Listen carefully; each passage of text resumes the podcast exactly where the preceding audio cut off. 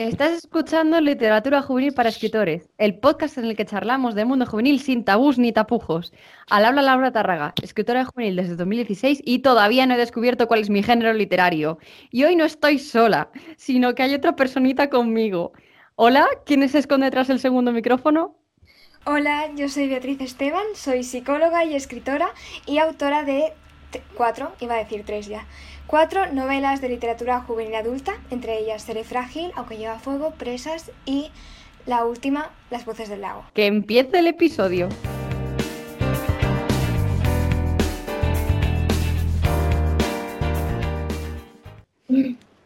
Bueno, vea.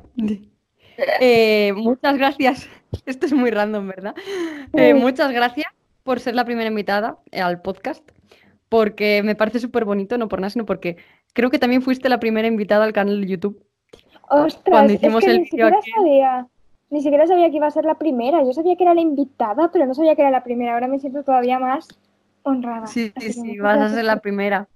Sí, y me hizo, más eso me hace ilusión porque también fuiste la primera en el, en el, en el canal, que no sé si te acuerdas de qué hablábamos en, esos tiempos, hablamos de publicación tradicional. Nos contaste cómo fue publicar con, con Planeta, Seré Frágil en aquellos tiempos. Y pues eso sí, ha cambiado mucho las cosas desde entonces, ¿eh? Así que bueno, ya nos has puesto un poco al día, pero después de Seré Frágil han venido otras tres publicaciones, creo, ¿no? ¿Que han sido tres? ¿Y con quién están publicadas? Y así para contar un poco Claro que, ya con los nervios de la presentación me he liado, ya iba a decir tres porque llevaba tanto tiempo diciendo tres novelas publicadas que se me había quedado ahí, pero la primera fue Seré Frágil, que se publicó en 2017 con la editorial Planeta, que fue con la que nos conocimos. Eh, después, un año después, en 2018, La Galera sacó Aunque lleva fuego. En 2019 saqué Presas con Nocturna.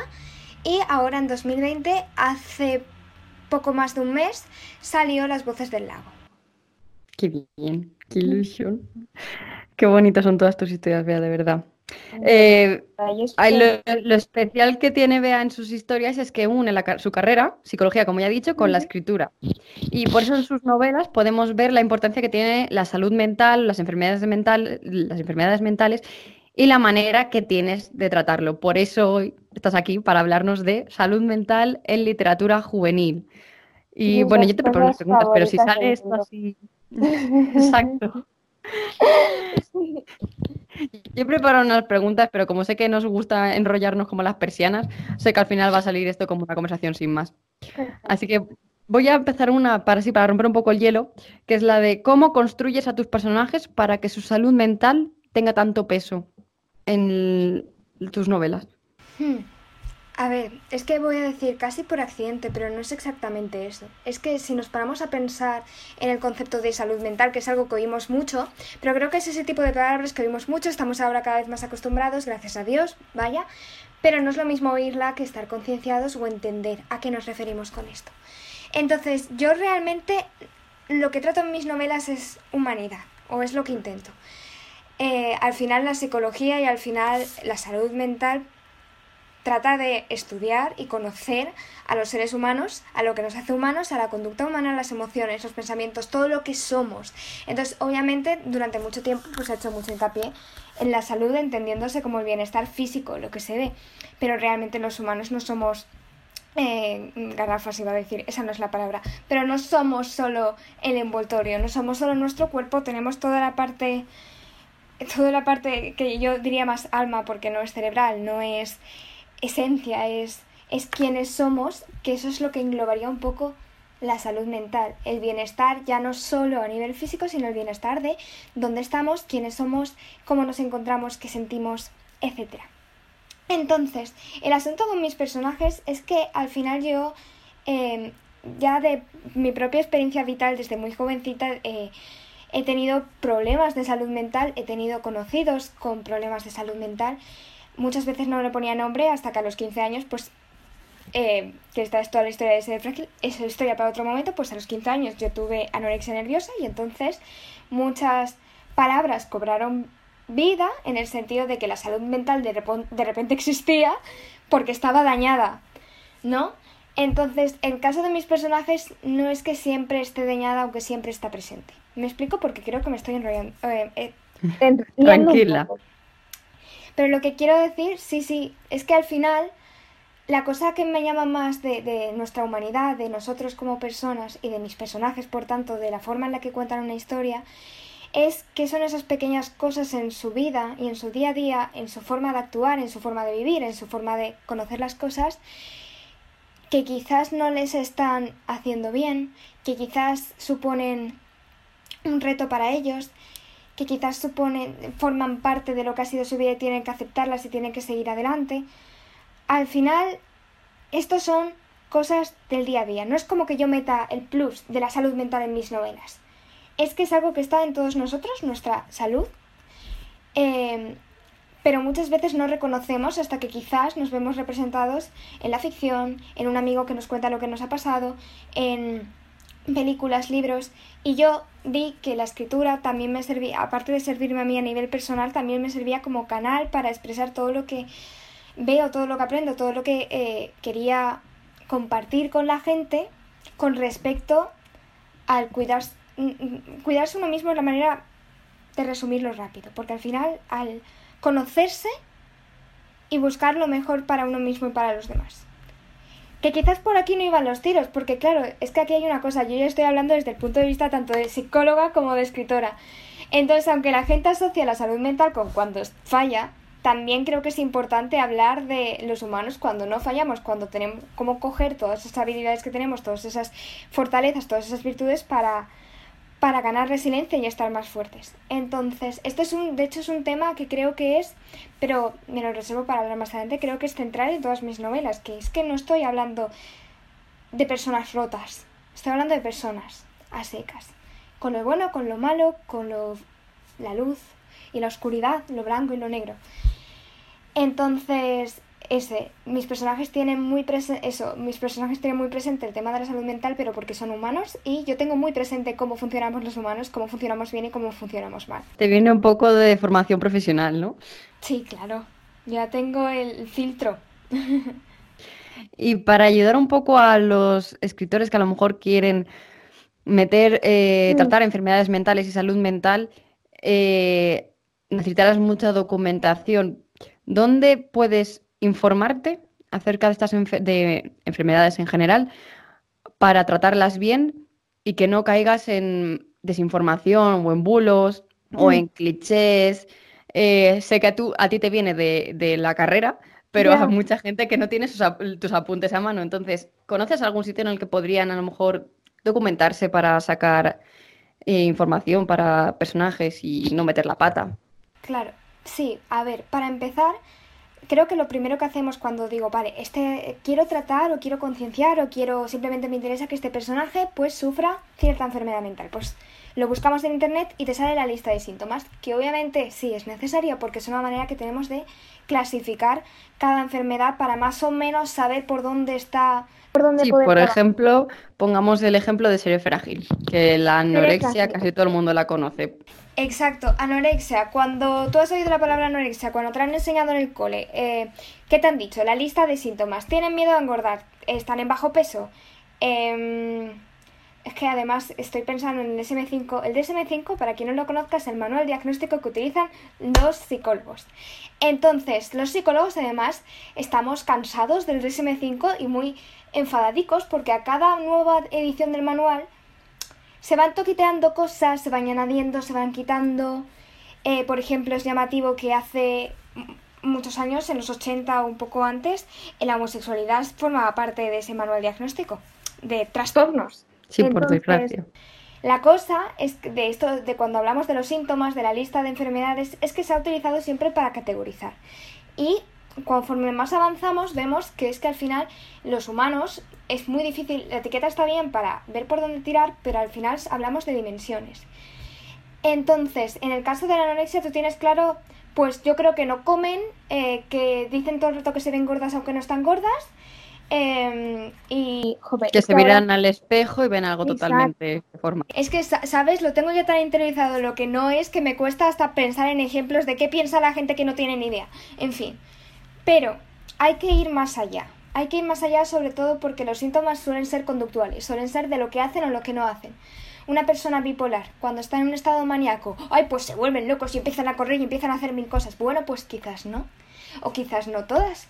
O quizás no es solo eso. O cómo se sienten, qué piensan, cómo afecta sus relaciones cómo afecta a la gente de su alrededor, cómo afecta la forma en la que se ven a ellos mismos.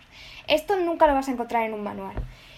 Y por eso viene a, en cuanto a documentarse, la forma más, más mejor iba a decir, la mejor forma de hacerlo es siempre contando con testimonios, contando con, informándote acerca de eso, en primera persona, quizás si conoces a una persona cercana que ha sufrido el tema que, que quieres tratar, pues estupendo, pero no te quedes tampoco solo con esa perspectiva, busca en internet entrevistas, testimonios, de todo tipo, porque también caes en el peligro de que cuando buscas en Internet, eh, en muchas de estas enfermedades te, te, caen los casos pues, más llamativos, porque es lo que te, va a salir. El caso de anorexia, que también es súper vistoso, obviamente te va a salir, y lo hemos visto todos, los documentales de personas que lamentablemente tienen una enfermedad muy crónica y están muy malitas. Pero eso no es representativo siempre de toda tu enfermedad, y de toda tu enfermedad, de, de toda la enfermedad, y quizás tu personaje no tiene por qué estar Exactamente igual, claro. Entonces, se me ha ocurrido, por ejemplo, que en cuanto a, lo que has dicho de herramientas o sitios a los que pueden acudir, eh, hay foros donde la gente habla de sus eh, de problemas de salud mental, sobre todo para ayudarse. También esto ya es una recomendación hasta a nivel de que si quieres curiosidad para tú utilizar herramientas o eh, eh, trucos, iba a decir, no trucos, consejos o para estar en contacto con la gente también es muy bueno. Se me ha ocurrido, por ejemplo, la web Seven Cups, que sería siete copas en español, pero no está en español. Está en español, pero es Seven Cups igual. Sí, lo dejaré abajo en, la, en, en el esto de las notas del programa. Genial, pues Seven Cups tiene una parte de un... O sea, tiene es una página web que además te permite conectarte eh, directamente con un terapeuta, pero está basada en, Estados Unidos sobre todo. Pero lo que resulta interesante es que tienen distintos foros y cada foro está em, clasificado en distintos problemas de salud mental, distintas enfermedades, em, de todo tipo. Entonces puedes curiosear, curiosear ahí y ver los temas de los que hablan, ver cómo cuentan, cómo viven, cómo ha sido su día, porque hacen muchos check-ins de cómo es el día a día de esta gente leer testimonios de otras personas y verás ahí muchas veces esa dimensión de la que hablaba, ese espectro de casos y cómo todos tienen en común el, muchas veces el querer estar mejor y el querer apoyarse, apoyarse cuidarse los, y estar ahí para los otros. Luego a mí personalmente, pues eso, es documentación a nivel de, Estoy, buscando, eh, estoy pensando en herramientas sencillas que tenéis todos a manos. Por ejemplo, yo utilizo también mucho Tumblr. Tumblr tiene una comunidad que mucha gente no conoce, que es básicamente para escritores de documentación a tope. Hay blogs que son documentación de todo tipo de cosas y obviamente hay un apartado de salud mental. Pero hay incluso algunos específicos para, eh, para trastornos mentales llevados por psiquiatras, psicólogos y expertos en el tema, que también es muy útil. La cosa es que este tiene un nombre eh, que no consigo pronunciar ni recordar, entonces te lo pasaré también, Laura, y lo pondrás en la descripción, porque también es un blog para curiosear. Pero al final es esto. Escucha muchas historias, escucha a la gente, escucha cómo vive su día a día eh, y al final no tengas miedo de adaptarlo también a las circunstancias de, tu personaje y de la historia que vayas a contar. Claro, al fin y al cabo, cada personaje es un mundo. Cada persona es un mundo y además se trata de ficción. Hay veces. Es que estoy pensando en casos específicos de mis historias, pero no voy a decir cuál, because spoilers. pero hay, hay, veces que para poder em, transmitir mensajes que quieres dar, pues eh, te vas a la esquina de los más raros o te vas a la esquina de... de... Si vas un poco a los, a los extremos. Sí, tienes que saber adaptarte en general y no tener miedo de preguntar tampoco, aunque sean preguntas absurdas a psicólogos que tengas cerca a mí si necesitas ayuda en cualquier tema y puedo ayudarte también eh, a personas que han sufrido sobre no tengas miedo de hablar de esto. Y, y nada y sobre todo cuando se hable de cosas más periagudas o delicadas que no sé si vamos a tirar por ese tema futuro. Podemos tirar para donde quieras. ¿sabes? Es que estoy en modo grifo, es que has cogido el tema de la psicología, yo me pongo a hablar y puedo, vamos. Para mí no hay problema, ¿sabes? Incluso podemos hacer una parte 2 en el futuro. yo encantada, ¿eh? Esto, como te he dicho, mis dos cosas favoritas. Yo también es que aparte estoy tirando para mi tejado y también te hago preguntas para luego yo reciclar en el futuro. Y por ejemplo, eh, hay una cosa que siempre me pregunto y es qué cosas no hay que hacer a la hora de escribir sobre enfermedades mentales. Vale, pues em, mira, puedo hilarlo un poco con lo que estaba diciendo. Hay que tener en cuenta que cuando se habla de estos temas, cuando se habla de la salud mental, que es algo tan inherente en nosotros, que es algo que nos afecta a un nivel tan personal, íntimo, tan de dentro, de mirarnos adentro, de vernos reflejados, es muy importante que lo que vayas a contar, lo que vas a, la historia que vas a narrar, em, el tema que vas a tratar, va a tener una influencia va a influir, para bien o para mal, en la gente que te va a leer. Eh, muchas veces van a ser un reflejo o un modelo de, de, vale, así me hago una idea de qué es esta enfermedad o qué es, este, qué es esta situación. Esto lo hemos vivido todos cuando hemos leído historias de desamor, de corazones rotos y nos hemos sentido identificados porque también nos rompieron el corazón en el futuro o hemos visto cómo han salido adelante y eso nos ha animado a también superar nuestro corazón roto. Pues a mayor escala o no tanto, porque al final cada experiencia es única, en, al ser experiencias hay que saber que eso va a tener una influencia en, en las personas que nos van a leer. Por tanto, aquí un consejo que creo que es importante, para no enrollarme mucho, eh, yo tengo mucho en mente una cosa que se nos dice a los psicólogos, no sé exactamente cómo es la frase, pero hay que siempre que entra un paciente a consulta, o si, se va, si vas a hacer un, un estudio o este, estás haciendo un experimento con gente o lo que sea. Experimento suena muy... Sí, muy rata laboratorio. Un estudio, esa es la palabra. Eh, es importante que el paciente, que la persona salga de, salga de la sesión o en el mismo estado o mejor de lo que se encontraba. ¿Qué quiere decir esto? Que obviamente tú cuando estás en consulta o tú cuando lees un libro sobre un tema que te toca de cerca o que puedes llegar a empatizar mucho, te, va a afectar y va a llegarte dentro y va a removerte cosas. Y eso es un proceso normal, no hay que huir. Em, lo importante es que cuando salgas de consulta o cuando acabes el libro, salgas en un estado o igual o mejor. Es decir, que no te dejes, aquí hablando claro, hundido en la mierda. Porque estamos tratando de cosas que son difíciles y, que son duras y que obviamente provocan mucho sufrimiento, sobre todo, pues volviendo a, eh, aquí estamos hablando sobre todo de enfermedades mentales, es decir, cuando la salud mental no está en nuestro mejor momento. Por tanto, son cosas que nos van a afectar y nos va y, es parte de, la, de ser humanos y es normal que duela, pero es importante también que no te quedes, o sea, si vas a escribir sobre eso, es normal que vaya, o sea, no tengas miedo de hablar de estos síntomas, de mostrar estos sentimientos, de mostrar los momentos duros, porque es, es, es lo, que, es lo que hay, pero que tenga un propósito, en el sentido de... Sí, que no vayas a matar, ya, o sea, a matar quiero decir, contra las personas que tienen esto y que las hundes.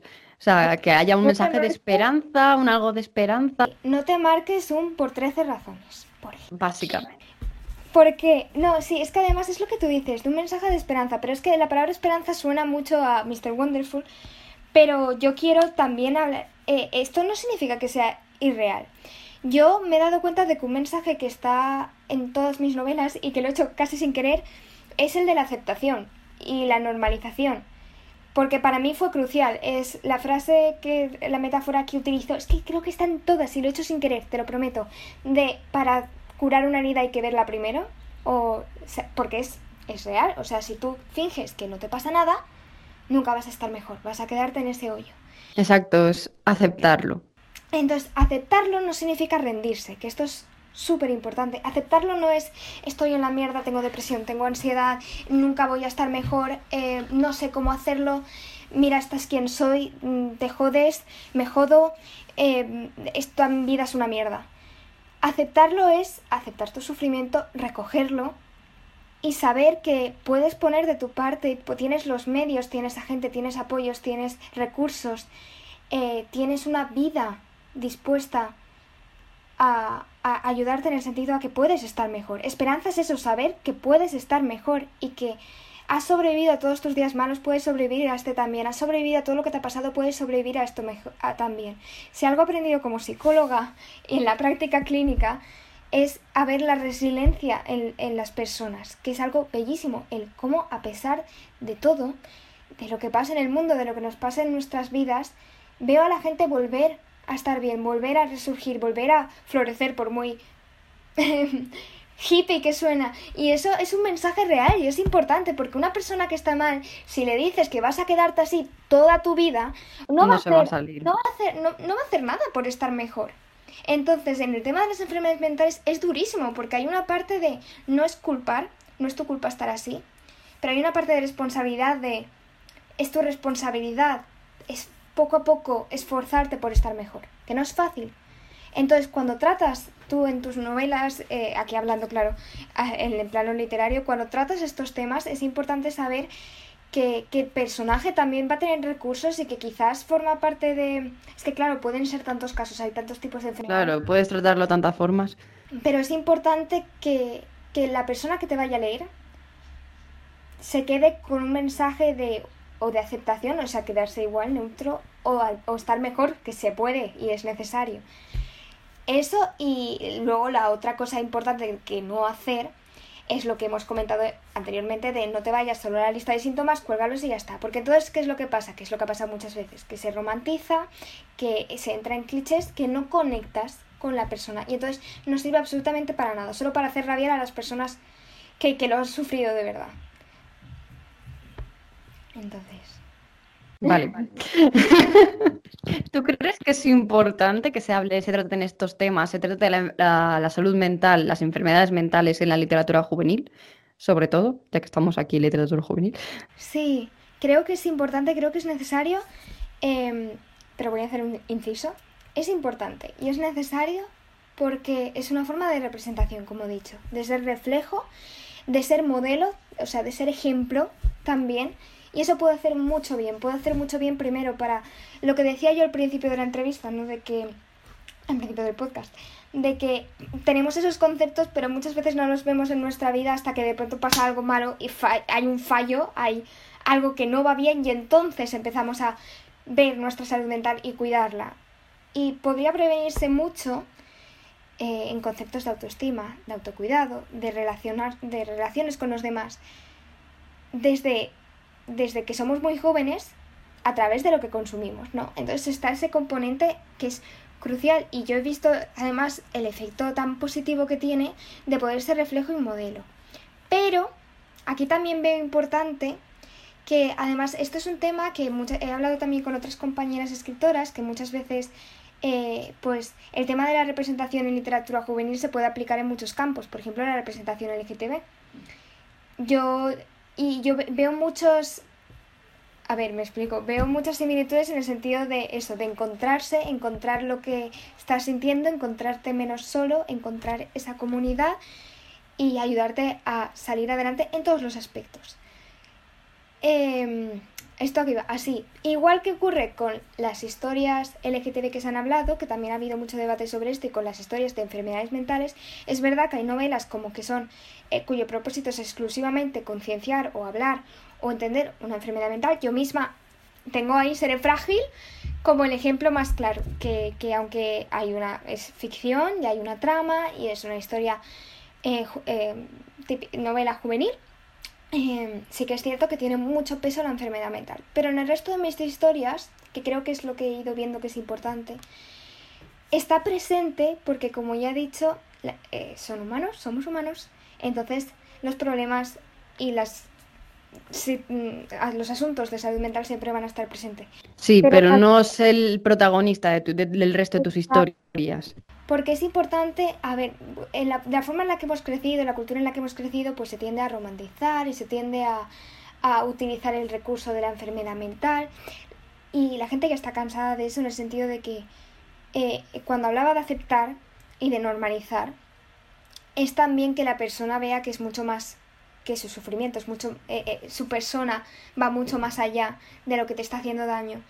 Y, y, las historias también es positivo y veo muy positivo y se está haciendo mucho en la literatura juvenil, en el que crees a tu personaje como una persona humana con sus, conflictos y con sus problemas, ahí puede entrar la enfermedad, aunque no le pongas el nombre enfermedad mental, eh, pero que sea importante que veas que, hay, que hay vida más allá, que su mundo no es su enfermedad, porque es también importante que la gente vea que tu mundo no es solo tu enfermedad.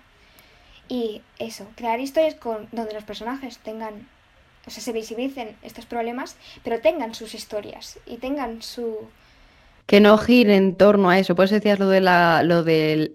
El, el, uh, el LGTB, no me salía la palabra.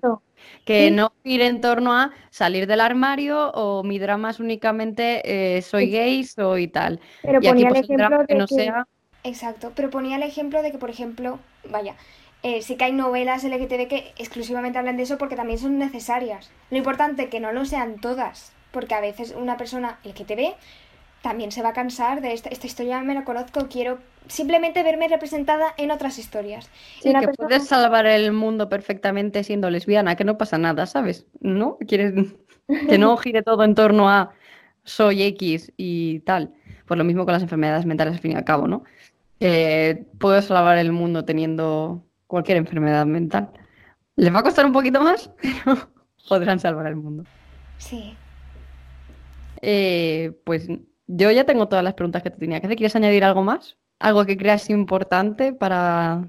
Ah, no sé, con todo lo que he charlado, Laura, que no te deja hablar. Ya, es que por eso digo, es que me has contestado todo lo que tenía en mente, así que lo único que te voy a pedir para finalizar ya es que recomiendes una novela juvenil o la que estás leyendo o una que te parezca indispensable para los oyentes, escuyentes. Vale, vale.